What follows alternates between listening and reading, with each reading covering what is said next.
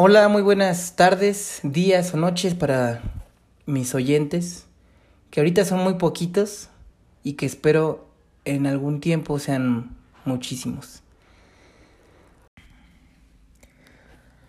Les saludo desde mi ventana, estoy observando cómo el día se convierte en noche, cómo se prenden las luces de las casas, que son de dos aguas y de lámina roja, casi todas las casas aquí donde vivo. Y así comienza el podcast del día de hoy, donde vamos a seguir hablando un poquito sobre la libertad financiera, pero vamos a entrar en otros conceptos muy importantes.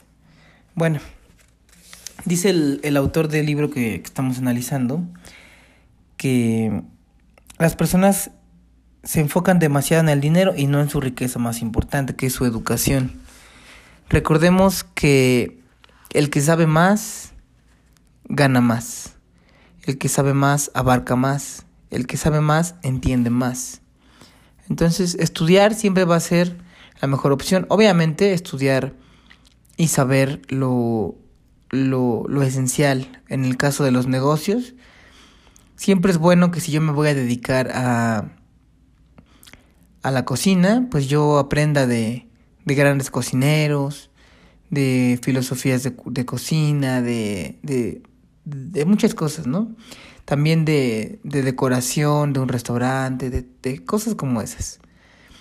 Si yo no sé qué le gusta a la gente, si yo no sé de decoración, si yo no sé de cocina, si yo no sé de nuevas técnicas, de muchas cosas, me voy quedando atrás. Eh, hay una afirmación muy cierta que dice así, si no estás creciendo, estás muriendo. Entonces, así comienza el podcast. Bueno, em, hay, un, hay unos conceptos muy importantes que maneja eh, Robert Kiyosaki que pues, realmente se han hecho eh, mundialmente famosos. Eh, lo que son los activos y los pasivos. Un activo es algo que pone dinero en tu bolsillo. Ejemplo, si yo voy a trabajar, mi trabajo es un activo. O en este caso, yo soy el activo porque yo estoy trabajando. Ocupo mi cuerpo, ocupo mi mente, ocupo mi tiempo. Entonces yo soy el activo. Si yo compro un coche que, que no necesito realmente, que no es una herramienta de trabajo, que solamente sirve para que yo me traslade y, y ya, pues probablemente ese coche es un pasivo. Un pasivo es algo que saca dinero de tu bolsillo.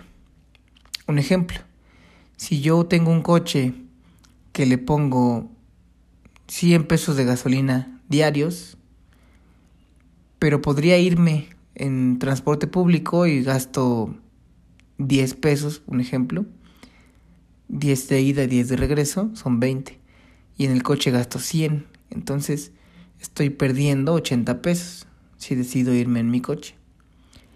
Por lo tanto, un coche muchas veces es un pasivo por esta simple situación. Perdón. Eh, y un activo, como les decía, es algo que, pone dinero en nuestro bolsillo. En, en, casi en todos los casos, un activo somos nosotros mismos. Pero lo interesante para empezar a crear libertad financiera es tener un, activo que nos pague sin que nosotros ocupemos de nuestra presencia, de nuestro tiempo. Un ejemplo, eh, Warren Buffett es uno de los millonarios más grandes que ha habido en, en, todo el mundo y es de Estados Unidos. Él comenzó a hacerse millonario con un negocio de maquinitas.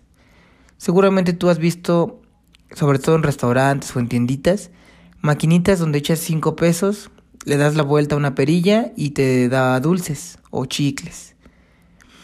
Entonces, eh, este fue el de los primeros negocios de Warren Buffett. Obviamente después tuvo más. Pero una maquinita de estas es un, es un activo. ¿Por qué? Porque tú le inviertes a lo mejor al comprar la máquina, pero a la larga te va a dejar más dinero. A lo mejor despacio, a lo mejor es poquito, pero si tú mantienes esa máquina trabajando, la, máquina va a trabajar para ti y va a ser un activo, algo que pone dinero en tu bolsillo en vez de sacártelo, como en el caso del coche. Una casa, por ejemplo, también muchas veces resulta ser un pasivo. ¿Por qué? Porque si yo, un ejemplo, ¿no? Yo vivo con mi esposa y mi hija, somos tres personas y casi no estamos en la casa. Y la casa es muy grande. Entonces, ¿qué va a pasar? La casa ni la estamos ocupando, ni la estamos disfrutando al 100% y además requiere de mantenimiento. Eh, si es una casa muy grande, a veces necesitamos contratar a una persona para que nos ayude a limpiarla. Y, y esto saca dinero de nuestro bolsillo en vez de poner dinero en nuestro bolsillo. Entonces, comprar una casa igual, generalmente es un pasivo por esa situación. Ahora, entre activo y pasivo hay un, un tercer, eh, un tercer, digamos, concepto, que es el de gasto. Los gastos no son ni activos ni pasivos. Por ejemplo, la comida que yo voy a comer diariamente eh, no podría considerarse un pasivo, porque aunque me cuesta dinero y, y si yo tenía mil pesos en mi cartera y compré comida y ya tengo 800, no se considera un pasivo. ¿Por qué? Porque la comida es necesaria. ¿Ok? Entonces, perdón, sería más bien un gasto. Y obviamente podríamos tomarlo como un pasivo si la comida fuera diario comprada en la calle o en algún restaurante o algún eh, lugar de comida, porque entonces gastaríamos mucho en comida. Si yo puedo hacer de comer en mi casa y me sale más barato, que pagar el doble porque alguien me la, me la haga o me la sirva. Entonces, eh, esa, es la, ese sería más o menos el concepto. Bueno, dice aquí, los ricos son ricos porque están mejor educados en diferentes áreas que las personas que tienen problemas financieros. la gente rica eh, le gusta adquirir activos y muchos, los más que se puedan. Luego dice aquí, a menudo escucho la frase, Estoy endeudado, así que necesito ganar más dinero. Sin embargo, más dinero a menudo no resolverá el problema. De hecho, puede en realidad hacerlo más grave. Bueno, voy a poner un ejemplo. Em, hay en la actualidad algunas plataformas que son muy útiles, que sí sirven, que son buenas, como por ejemplo Netflix, Spotify, Disney Plus, Amazon Music, HBO, eh, etc. Hay plataformas de estas que ya son muy famosas y cada vez hay más. Pero a la larga pueden constituir un pasivo y a la larga puede ser un gasto muy infructuoso. Les voy a decir por qué. Yo usaba Spotify Premium hace algún tiempo, pero como yo no tengo tarjeta de crédito, mi hermana es la que la que lo contrató con su tarjeta. Entonces cada mes yo le, yo le depositaba los 100 pesos porque se les cobraban a ella en su tarjeta de crédito. Yo le daba los, los 100 pesos. Pero una vez, una vez pasaron 5 meses en que ni ella se acordó ni yo me acordé del pago de Spotify. Y entonces pasaron los 5 meses y me dice ella, oye, ¿qué crees que este que no me has dado lo del Spotify en 5 meses? Entonces me acordé, hice mis cuentas y dije, sí es cierto. Bueno, te lo mando. Entonces le tuve que mandar 500 pesos. Lo cual, pues ya es una suma más, este, más considerable. Entonces me di cuenta que, que ese servicio de música, pues sí, está, está padre y sirve y todo, pero no es absolutamente necesario para mí. Ok, entonces decidí cancelarlo. Igualmente en algún tiempo tuve Netflix.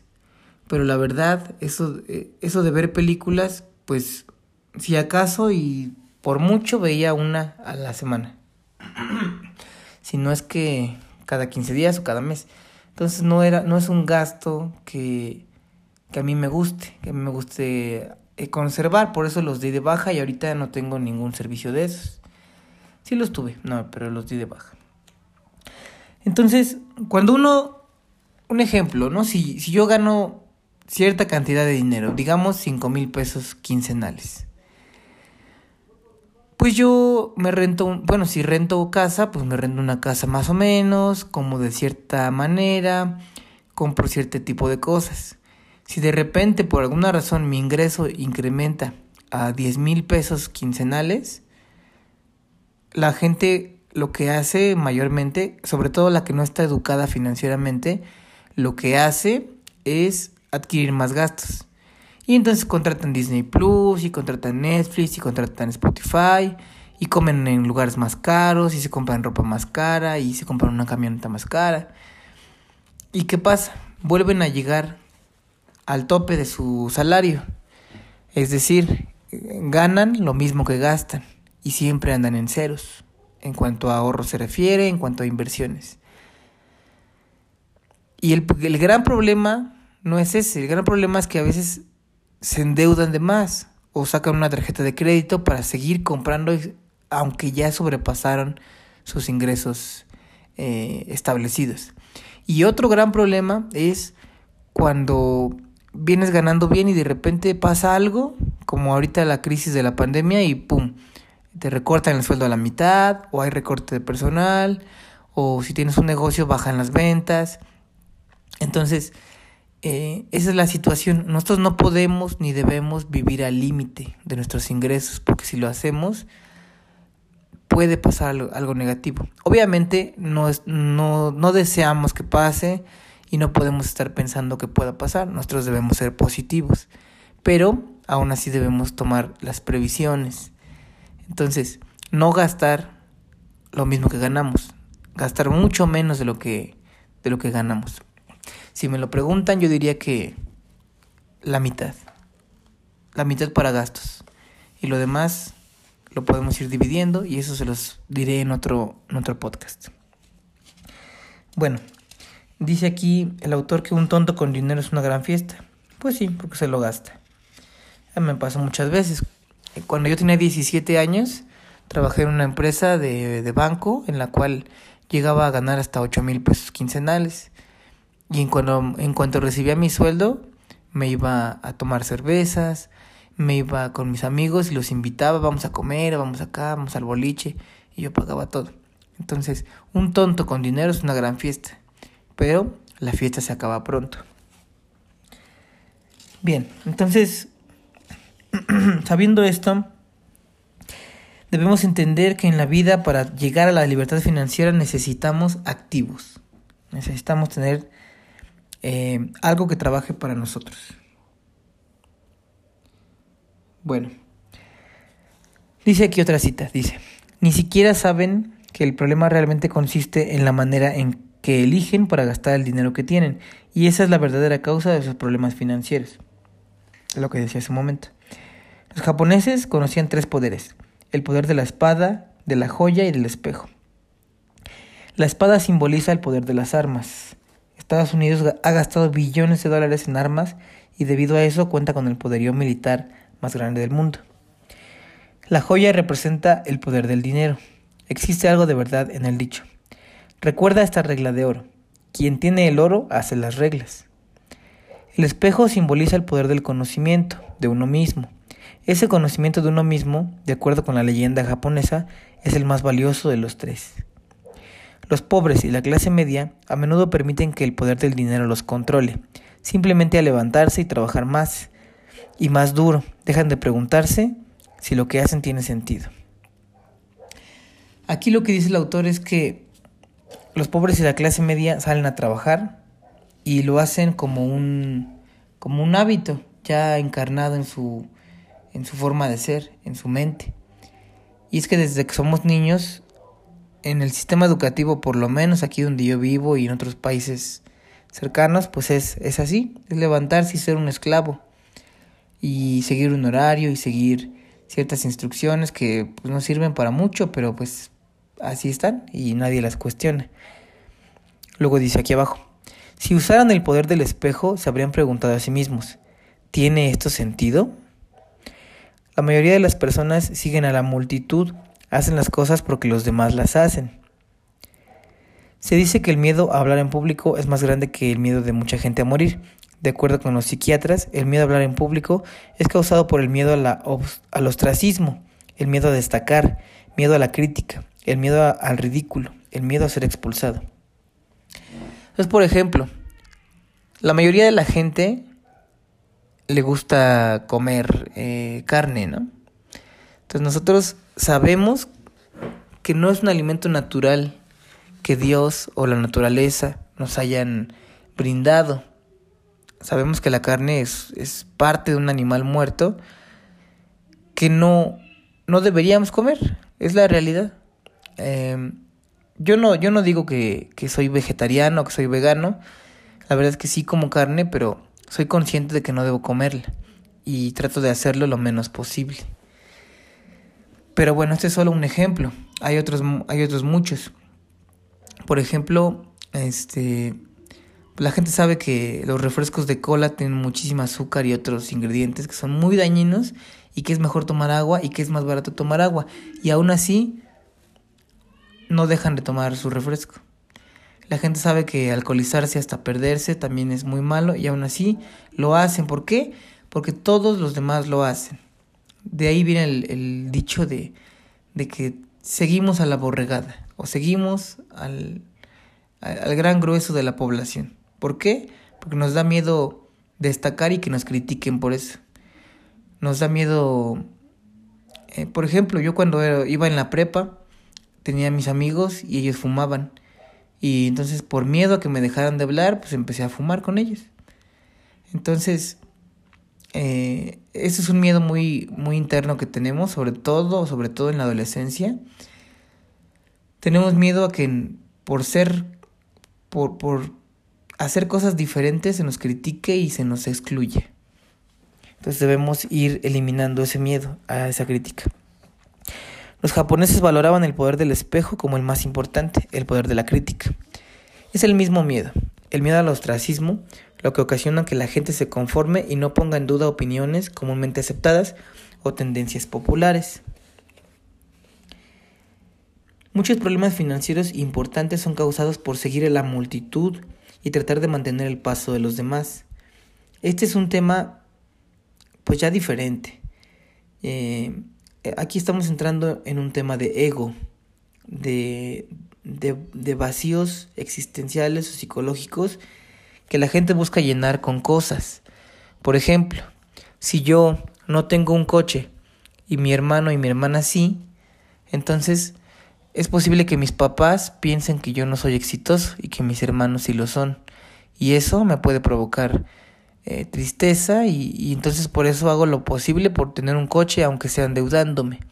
Entonces, eh, debemos ir eliminando esos miedos, comprenderlos y aceptarlos. Y bueno, acá dice, por ejemplo, una persona inteligente contrata a personas más inteligentes que ella. Eh, eso ya es otro tema. Pero bueno, eh, vamos a hablar de esta frase. Dice que una persona inteligente pues se rodea de un equipo que en otro libro se llama equipo Mastermind, equipo de mentes maestras. Y, y en, el, en aquel otro libro dice que, por ejemplo, a Henry Ford se le cuestionó eh, cómo es que tenía una empresa tan grande si él no terminó ni la, ni la preparatoria, me parece. Mucho menos una universidad, ni, ni se hizo un, experto en, en, máquinas. Pero él les contestó. Dice, yo, yo en mi oficina tengo un botón con el cual al apretarlo eh, puedo tener acceso a las mentes más brillantes de Norteamérica.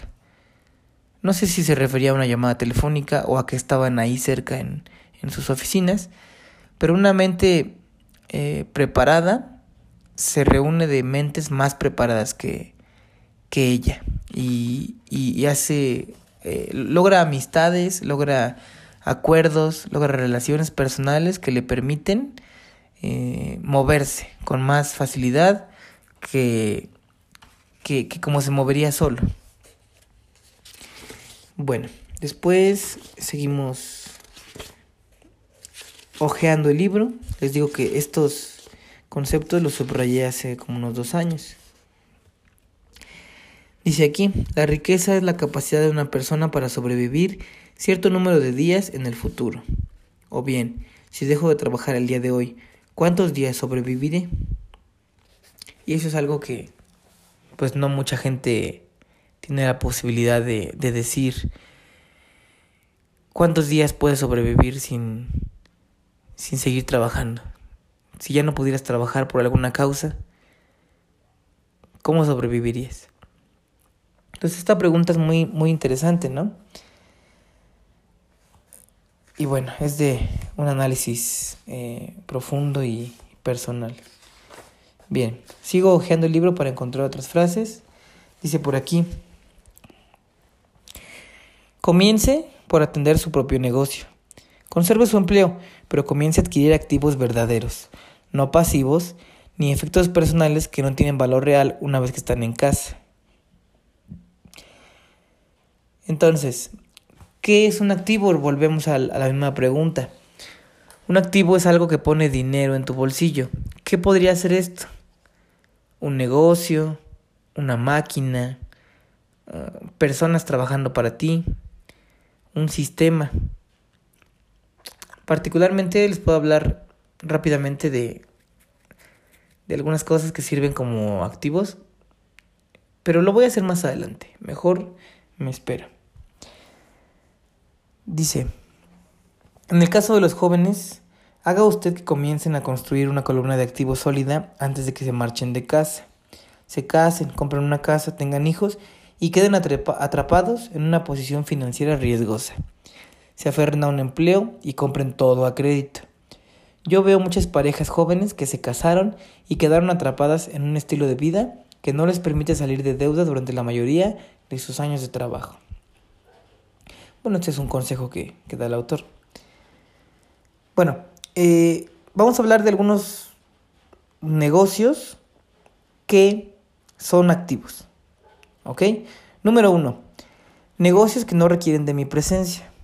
O sea, soy el dueño, pero yo manejo a, las personas a distancia y, y dice, dice aquí, si tengo que trabajar allí, deja de ser un negocio y se convierte en un empleo. Entonces, si yo logro poner un restaurante y estoy ahí con ellos trabajando durante unos meses y al cabo de un tiempo me doy cuenta que ya pueden funcionar sin mí y dejo de ir y solamente por teléfono o visitándolos eh, en, el cierre o, o en ciertos días específicos para ver cómo va el negocio, pero yo no necesito estar ahí. Yo, por ejemplo, le preguntaba a algunas personas, ¿no? ¿Tú crees que el dueño de Coppel tiene tiempo de ir a todas las tiendas Coppel que tiene en el país? Obviamente no. Porque si se dedicara a eso, tendría que viajar de tienda en tienda y luego irse a otro estado.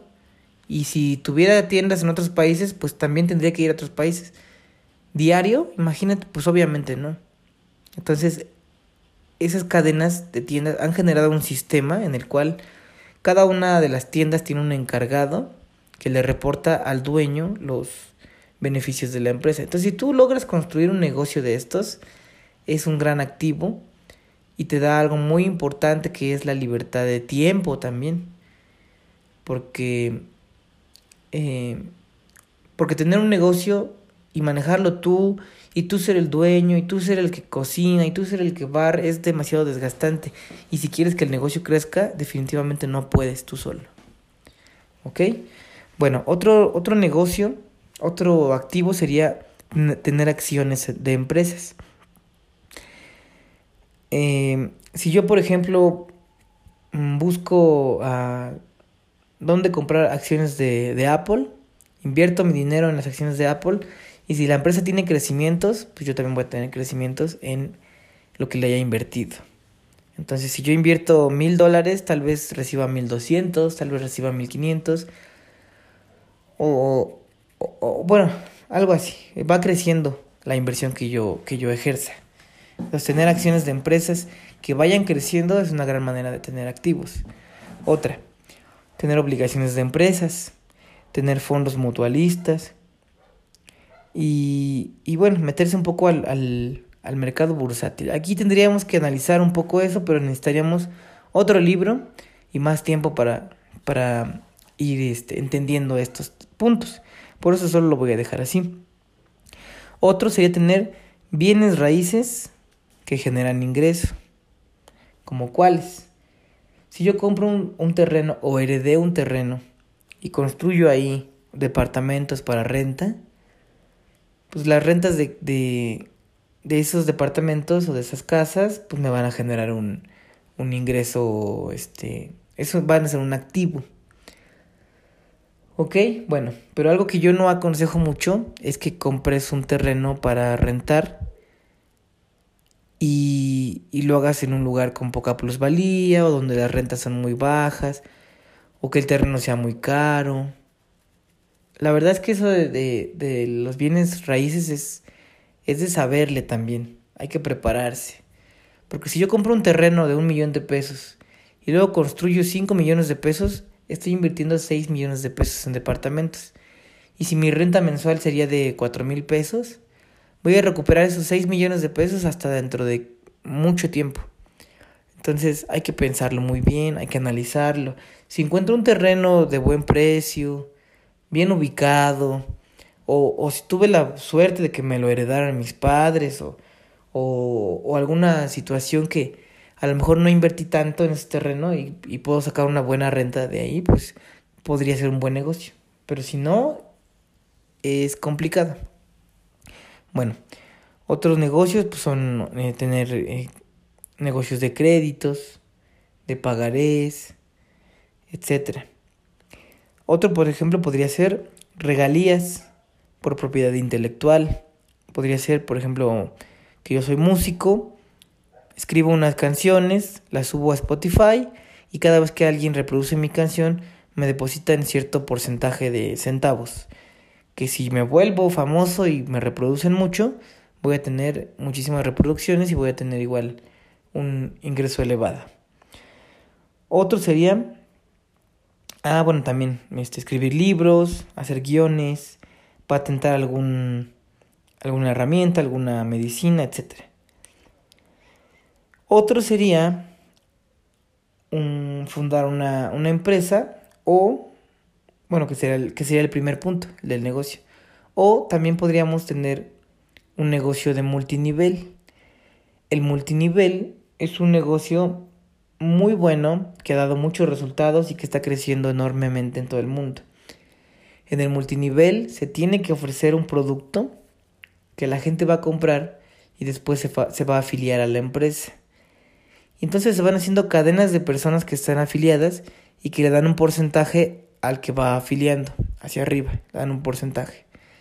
Entonces, se hace una cadena humana que genera ingresos entre ellos mismos y que, que es muy sólida. La verdad es que en, las crisis de los últimos 20, 30 años, las empresas que más crecen son las de multinivel. Eh, y bueno, pues eh, según sistemas económicos, según estudios al respecto, se dice que las empresas que, que, que más, eh, que más este, seguridad tienen en sus finanzas son las empresas de multinivel. Y la gente puede empezar en esas empresas con muy poca inversión, teniendo todo el mecanismo ya, ya hecho, todo el sistema, todo el empaquetado, toda la creación de la fórmula del producto, la, la reputación del producto ya está lista.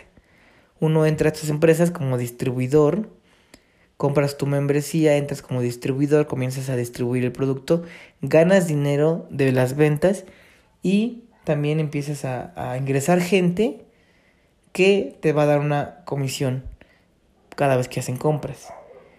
En el multinivel hay gente que, que ha tenido muchas muchas, eh, mucha gente que va metiendo y que a su vez va metiendo más gente y sus redes de, de mercadeo llegan hasta mil, dos mil, tres mil personas. Y aunque la comisión sea muy pequeña, pero como son tres mil, cuatro mil personas, hay cheques muy grandes en el multinivel. Entonces son, son una industria que, que está creciendo, que son legales, que están en más de 100 países en el mundo o sea, realmente hay gente que las confunde con las pirámides, donde tienes que, que ingresar dinero y luego ingresar mucha gente que también ingrese dinero para tú recuperar tu dinero. Estos tipos de, de negocios son fraudes.